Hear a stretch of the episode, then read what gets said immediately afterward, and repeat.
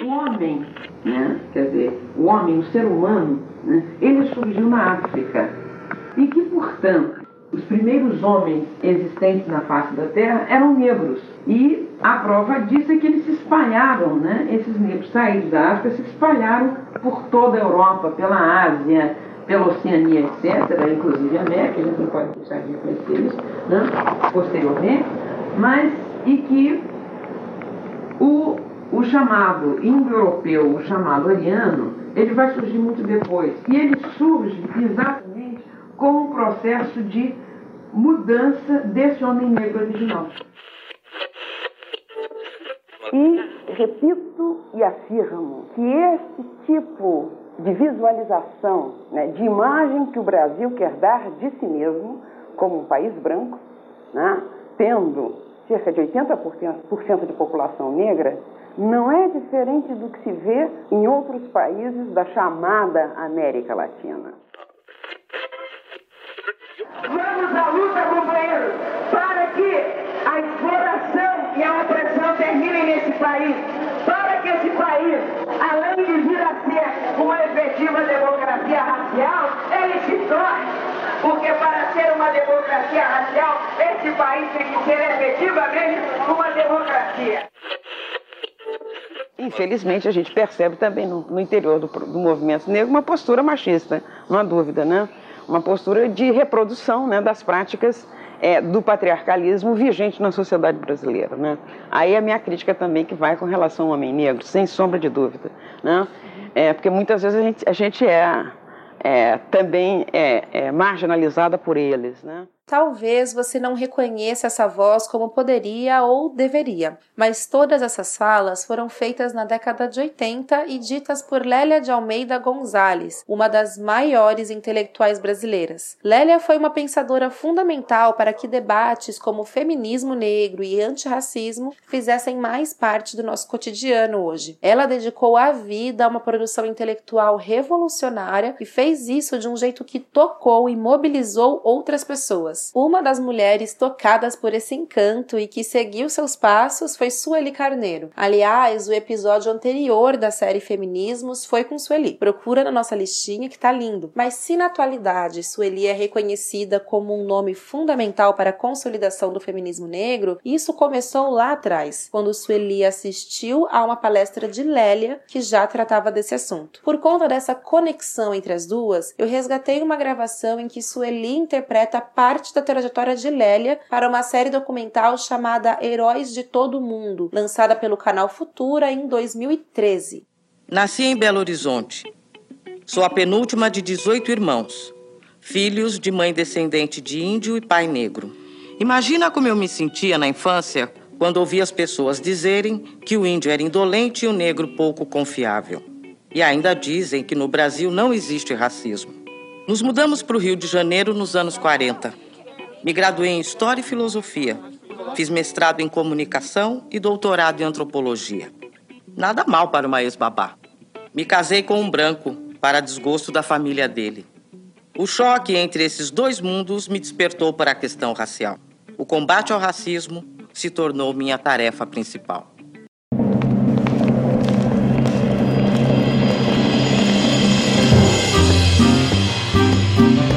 Eu sou Semaia Oliveira e este é o Conversa de Portão. Um podcast produzido pelo Nós Mulheres da Periferia em parceria com o UOL Plural. Um projeto colaborativo do UOL com coletivos e veículos independentes. Semanalmente, nós ouvimos a história, opinião ou análise de mulheres sobre assuntos que são importantes para nós. Este é mais um episódio da série Feminismos, uma temporada especial do Conversa de Portão com a Fundação Rosa Luxemburgo.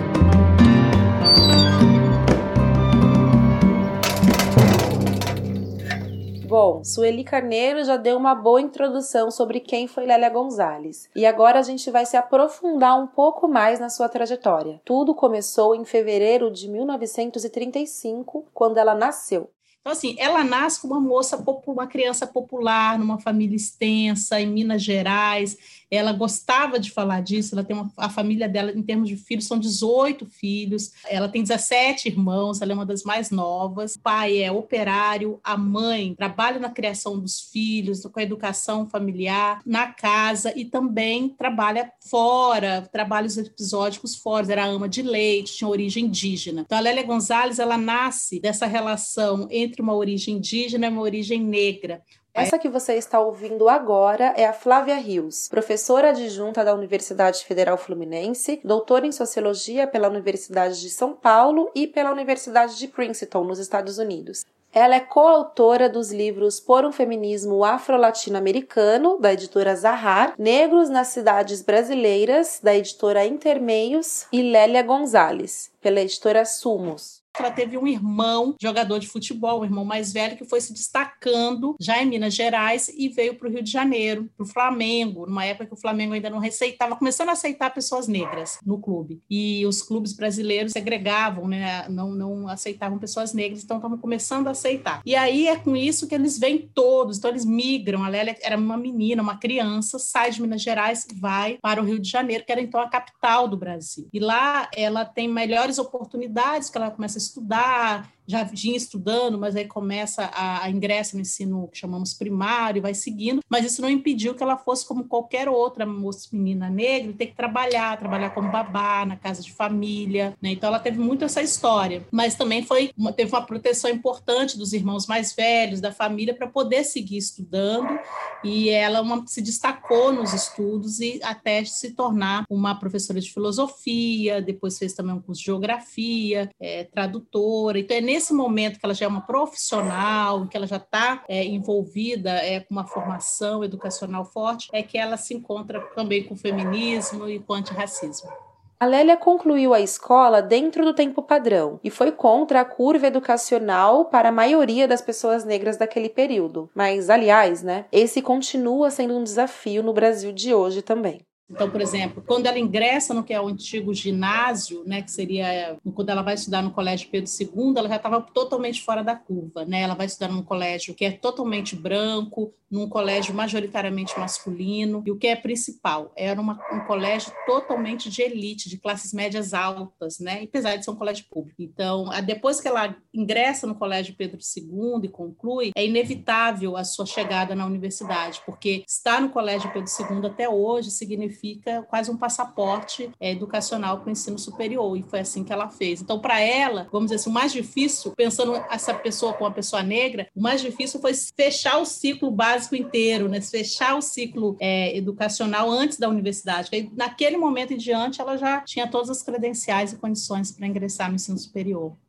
Durante a sua trajetória, ela foi professora de escola básica, professora acadêmica, tradutora e também desenvolveu uma produção intelectual. E no meio disso tudo, duas lutas fundamentais a conduziram: o feminismo e o combate ao racismo. Eu perguntei para Flávia qual desses dois assuntos chegou primeiro na sua história. Ela estava muito conectada com o feminismo principalmente de ideias, de valores, de cultura. Então, por exemplo, ela fazia grupos de estudos sobre Simone Beauvoir, lia, lia a autora, lia no original, porque ela era tradutora do francês para o português. Então, ela recepcionou muito a literatura, os intelectuais, a produção intelectual de língua francesa. Eu diria que o feminismo ele chega antes, porque ele chega pelas intelectuais, pelas ideias, pelos círculos acadêmicos, pelo interesse dela. E o antirracismo, o movimento negro, ele vai chegando por volta dos anos 70, mas ele chega pessoalmente para ela antes, quando da morte do, do marido, que era branco, de origem espanhola, e que ela sofreu muito para conviver com esse,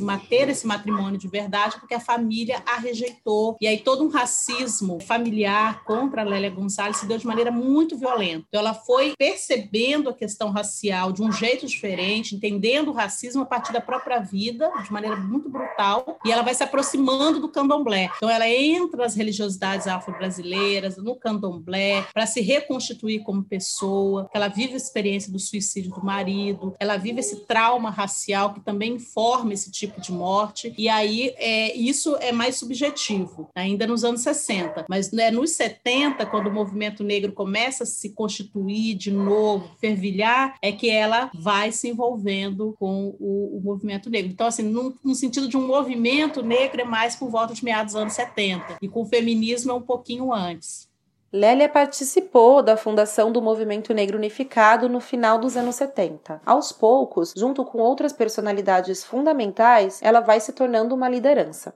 Quando ela chega no movimento negro brasileiro, ela já traz uma formação sólida é, em filosofia, história, geografia, psicanálise. Ela é mais velha que a média dos militantes que fundaram o movimento negro. Ela já tem uma formação acadêmica, já é professora universitária no momento que isso era um caso bem raro no Brasil, e ela já chega no movimento negro com uma formação sólida em literatura francesa, especialmente em existencialismo. Então ela já chega com uma bagagem, com algumas reflexões construídas. E na vivência dela do movimento negro, na, tanto na vivência da militância como nessa nessa elaboração intelectual, né? Porque pensa, esses militantes, esses homens e mulheres que estão aí fundando o movimento negro brasileiro, fundando não, né? É importante fundar não, que estão retomando lutas anteriores de outras gerações que estão construindo a cara do que a gente nomeia como movimento negro contemporâneo, nesse embate, nessa formulação, né, tanto para fora como para dentro, ela começa a ter muito nítida a sua condição de mulher negra.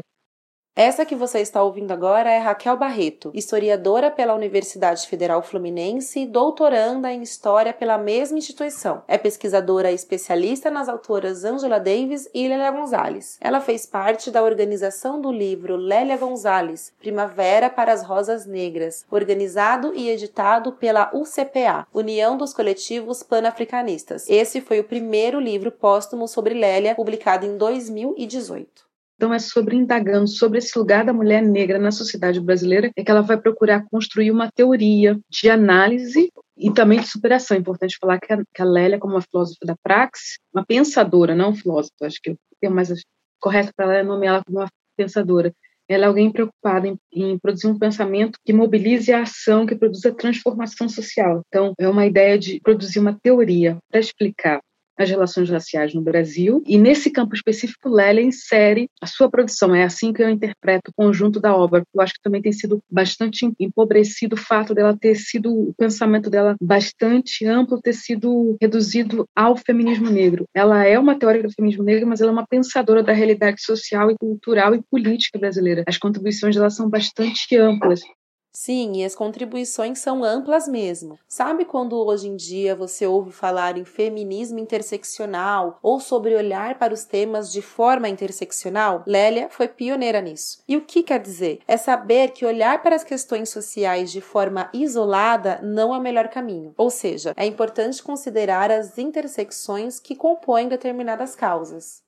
Então, o que ela vai tentando fazer é conectar essa literatura, essa produção acadêmica sobre gênero, que não existia a palavra gênero, mas sobre a situação das mulheres no mundo escravista, depois no mundo do tipo de capitalismo que surgiu aqui no Brasil, o capitalismo periférico, o capitalismo independente, a hiperexploração das mulheres, dos negros. E aí ela vai trazendo essa discussão do gênero, essa discussão racial que já era assim, muito forte e já tinha uma produção acadêmica muito grande grande e que tinha uma militância muito efervescente naquele contexto, e essa discussão sobre o capitalismo também. Então, ela vai juntando tudo isso para mostrar o problema da classe, o problema da raça, o problema da condição da mulher, né, do sexismo, do patriarcado. Então, ela vai conectando isso, mostrando, olha, isso aí precisa ser observado de maneira que elas, essas coisas se combinam, elas se constituem, não é apartado, agora estou estudando classe, agora estou estudando raça, agora estou estudando a mulher. A gente tem que relacionar isso porque tem uma dependência uma interdependência muito forte. E a gente vive numa sociedade em que tem uma parcela muito grande de estratos sociais mais baixos que são de mulheres, mulheres negras. Então você tem que olhar a partir dali, né? A partir da base.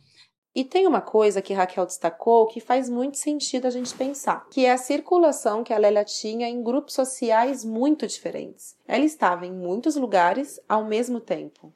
A Lélia, aqui no Rio de Janeiro, participou é, esteve envolvida com parte da história da cidade, cultural e politicamente muito relevante. Ela participou da fundação da Escola de Artes Visuais do Parque Lage, tem uma inserção dela no campo da cultura, não só visual, né, mas de uma formação de uma, de uma elite cultural carioca, ou a formação de uma elite cultural é uma palavra ruim, mas a formação cultural da cidade, com recorte de classe racial, óbvio, né, um lugar muito branco e burguês, mas ela frequentou esses espaços, marcou uma presença ali. Depois a relação dela, na verdade a anterior relação dela com a própria recepção do pensamento lacaniano no Brasil, a relação dela com a fundação do PT, a relação dela com o movimento de mulheres, a relação dela com o movimento negro. Então é uma pessoa de muitos movimentos, trocas, relações. Isso foi bastante rico, né? Isso é parte do diferencial dela. Ela foi uma, uma mulher de movimentos e uma mulher que também representou o Brasil fora na África, em algumas situações, na América Central, na América do Norte, na América do Sul,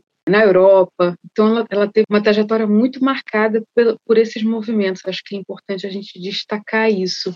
Eu fiz uma listinha aqui para tentar elencar alguns dos vários movimentos que Raquel acabou de citar. Lélia foi ativista, dessas de ir rua mesmo, pegar microfone e dar a letra. Fez parte do Instituto de Pesquisas das Culturas Negras, o IPCN, do Conselho de Mulheres Negras Nizinga. Foi membro do Conselho Nacional dos Direitos da Mulher, CNDM. Aí você pensa, acabou? Não acabou. A Lélia afiliou-se ao Partido dos Trabalhadores e disputou uma vaga na Câmara Federal em 1982 e acabou ficando como suplente. Em 1986, ela entra para o Partido Democrático Trabalhista, o PDT, e se candidatou a deputada estadual, mas também conquistou a suplência. E no primeiro mandato da vereadora Benedita da Silva pelo PT, Lélia foi sua assessora. E eu achei uma entrevista que a Benedita deu para o El País e ela disse uma coisa tão bonita, ela disse assim, abre aspas, o que eu gostava na Lélia era que, apesar de ser quem era, uma intelectual renomada, ela era uma pessoa simples. Acho que uma outra pessoa na posição dela não ia querer ser assessora de uma benedita vereadora no primeiro mandato, mas ela foi. Escrevia minhas palestras e me levou para muitos lugares. Fecha aspas. Então, gente, tipo assim, pensa numa mulher que não parava, né? E um dos movimentos de Lélia foi fazer parte do jornal Mulheril entre 1981 e 1988. Era um jornal organizado por feministas majoritariamente brancas. Ela foi a única única mulher negra a fazer parte do conselho editorial e a assinar uma coluna de opinião. Mas estar em tantos lugares não significava que ela tenha passado por cada um deles de maneira neutra. Muito pelo contrário. É o que Flávia Rios conta pra gente com mais detalhes agora. Isso não significa que ela não confrontasse. Todo mundo que lê hoje os textos dela no passado, no Mulheril, sabe que ela está confrontando o tempo todo. Ela está falando: olha, o feminismo saiu, mas a mulher negra está na casa, está no emprego doméstico. Então as mulheres são brancas, são de classe média, o feminismo é eurocêntrico, é, ele é, judaico-cristão. Olha que feminismo judaico-cristão. Então ela fazia a crítica ao feminismo nas diferentes camadas. Ela não dizia assim: só esse feminismo é branco, é pouco. Ela diz: ó, esse feminismo é liberal, é capitalista, é burguês. Esse feminismo é de classe, é da classe média, das elites, é burguês também, no sentido de que é, você sai, mas você deixa uma empregada doméstica. Ele é branco, porque tem a hierarquia racial, colonial, que, que, que oprime explora a mulher a mulher negra, que não olha as demandas, que não leva em consideração, que não abarca as demandas dessas mulheres, muito ao contrário, explora essas mulheres para bancar o feminismo na, na esfera pública.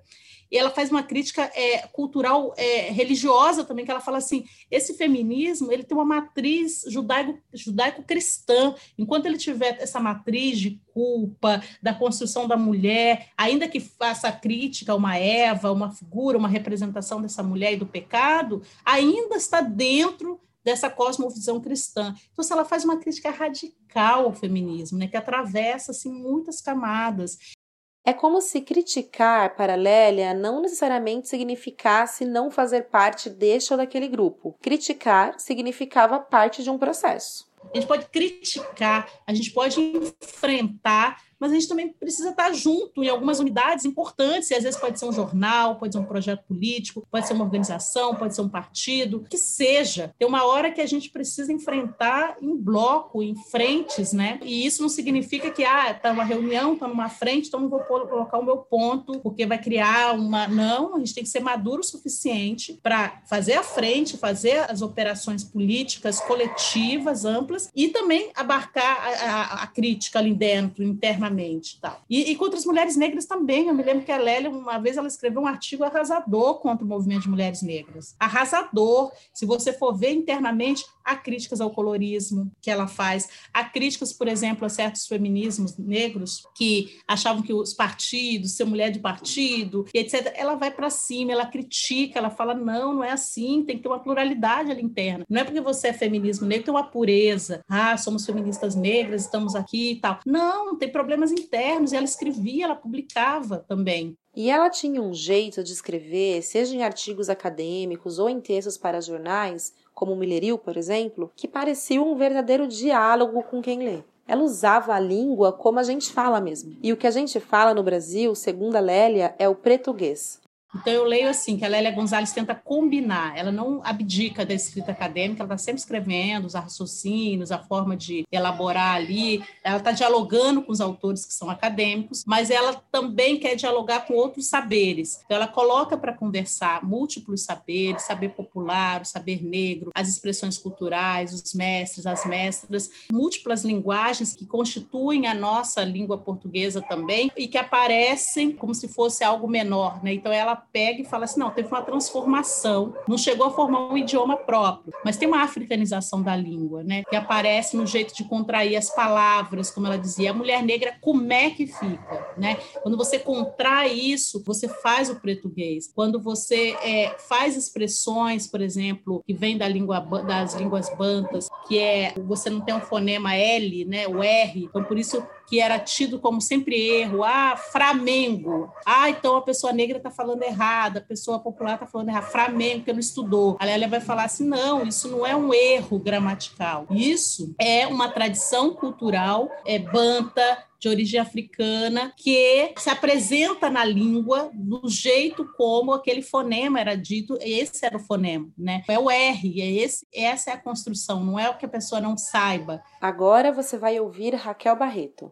É bom só lembrar que essa ousadia de Lélia, ela pagou muito caro por isso, muito caro. O fato dela, essa produção contra-insurgente, essa posição e produção disruptiva dela fez com que ela fosse elejada dos pares, né? A gente está falando que o reconhecimento, ela fez a passagem dela em 94, a gente está falando que só no final dos, só no século 21, passado mais de 20 anos, a autora consegue timidamente entrar no circuito da produção acadêmica. Eu volto a repetir, muitas das pessoas, das feministas brancas, se dizem decolonial, que hoje citam ela, eram colegas de Lélia, Lélia por 20 anos apagaram omitiram a presença de Lélia, desqualificaram esse pensamento. Esse pensamento hoje só é válido porque, como fruto das políticas afirmativas nesse país, pessoas negras entraram na universidade e tensionaram a constituição do campus do debate intelectual nesse país, embranquecido, chato, envelhecido, monopolizado por um textos supostamente canônicos, mas que até na metrópole, sabe, lá na Europa, ninguém mais lê esses autores. Mas eu acho que é bom a gente falar, né, que esse, posicionamento, pagar esse preço de manter sua própria verdade, falar e anunciar foi um preço pago. Eu digo que alguns desses intelectuais dessa geração ainda continuam pagando. A gente vive aberração no Brasil de sociologia não ter Guerreiro Ramos como uma literatura obrigatória, assim, é inconcebível isso que a sociologia brasileira não incorpore, como a antropologia brasileira não incorpore, incorpore a Lélia, como a historiografia brasileira não incorpore a Beatriz Nascimento.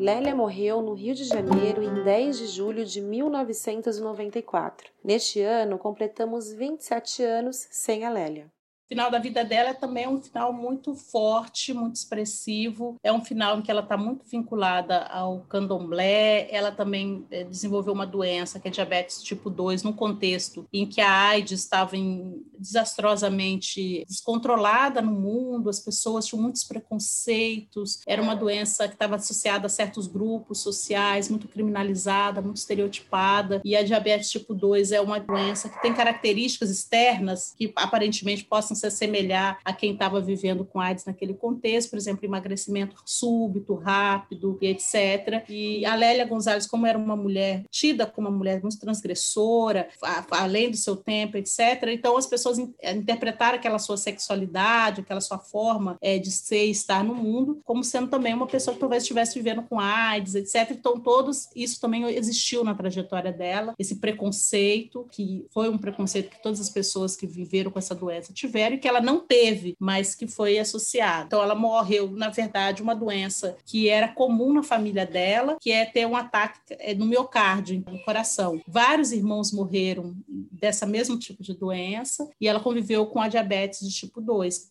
que foi o que levou a, a depois a sua morte com esse ataque cardíaco. Então, ela viveu essa experiência meio dramática de um certo isolamento também, mas muito apoio familiar, muito apoio das mulheres negras. Ela era, ela era na ocasião chefe do departamento de ciência política e sociologia da PUC Rio de Janeiro, que é uma instituição muito prestigiada até hoje. Então, é uma figura estava é, num cargo no ápice da sua carreira. Ela morreu jovem, aos 59 anos, de ataque cardíaco, que também acaba sendo uma experiência das pessoas negras, né? Os, tem alguns problemas de saúde que estão mais associados às pessoas negras. E depois da sua morte, todo o seu material, a pedido dela, foi deixado, todo o seu acervo, no terreiro de candomblé que ela frequentava e ficou até basicamente recente, muito recentemente, a, e provavelmente daqui para frente a, a, todo o material dela vai ficar numa instituição, é, numa biblioteca pública, num ambiente que as pessoas possam pesquisar num, nesse outro momento, já que o terreiro não tem mais condições de manter em segurança e, e, e, tratamento mesmo os materiais né, da Lélia Gonzalez, do acervo dela.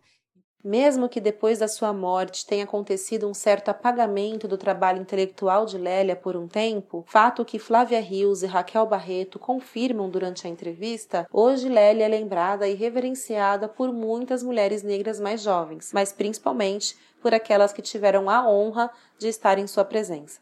No lançamento em Brasília, teve uma pessoa que disse que viu Lélia no Maranhão, que depois que a Lélia foi no Maranhão e fez aquela fala, as mulheres negras começaram a se organizar. Essas histórias se repetem em vários lugares do Brasil, na Bahia, que as mulheres negras assistiram Lélia falar e que a partir daquele momento elas tiveram consciência da sua própria condição de mulheres negras e principalmente partiram para uma ação coletiva, para organização, de mulheres negras dentro ou fora do movimento negro, ou seja, criando organizações próprias de mulheres negras ou trazendo as discussões de raça, gênero e classe para dentro do movimento negro, vamos dizer assim, misto. Então, isso é um, uma força muito grande, né, de alguém que a sua fala é, instaura, cria, possibilita o desenvolvimento de uma consciência, o desenvolvimento e um início, né, um estalo de início de organização. Eu acho isso muito forte, muito potente do que, que foi a presença de Lélia, do que, que foi o pensamento dela, o que foi a presença dela física, né?